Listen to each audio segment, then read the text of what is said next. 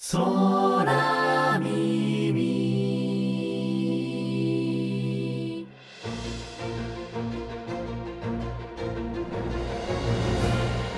ZIPFM オリジナルポッドキャスト「空耳。食の未来を耕す人たち」ナビゲーターのヒラリーです。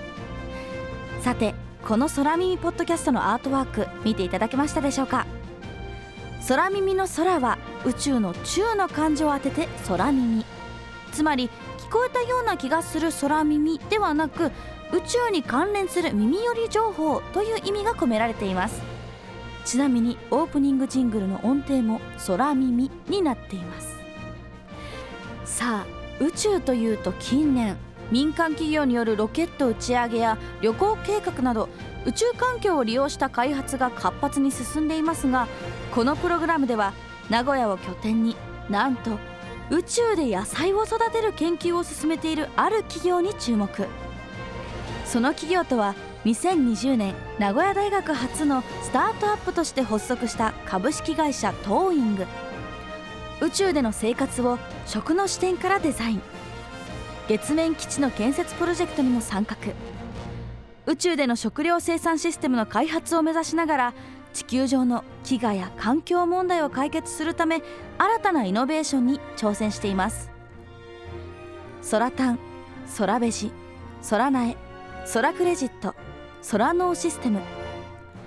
耳なじみのない言葉が並びますがこれらを組み合わせることで持続可能な循環型栽培を実現し SDGs にも貢献。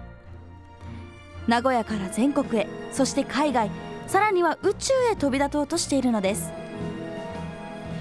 この壮大なビジョンを掲げる株式会社トーイング。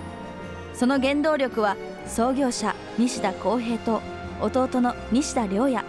この西田兄弟が描いた宇宙への憧れでした。幼い頃から宇宙に思いを馳せ夢を叶えるべく名古屋大学大学院卒業後起業して着々とプロジェクトを指導漫画の「宇宙兄弟さながら」に力を合わせて挑戦しています。彼らは一体どんな人物なのか。そして近い将来宇宙育ちの野菜を食べることはできるのでしょうか。Z 世代を代表して私ヒラリーが西田兄弟をはじめ株式会社トーイングで働く人たちにいろいろお話を伺っていきます。ZIPFM オリジナルポッドキャスト「空耳。食の未来を耕す人たち」第1話は2月17日金曜日朝7時配信予定ですぜひフォローしておいてくださいね Please check out the first story of Sora Mimi Don't miss it!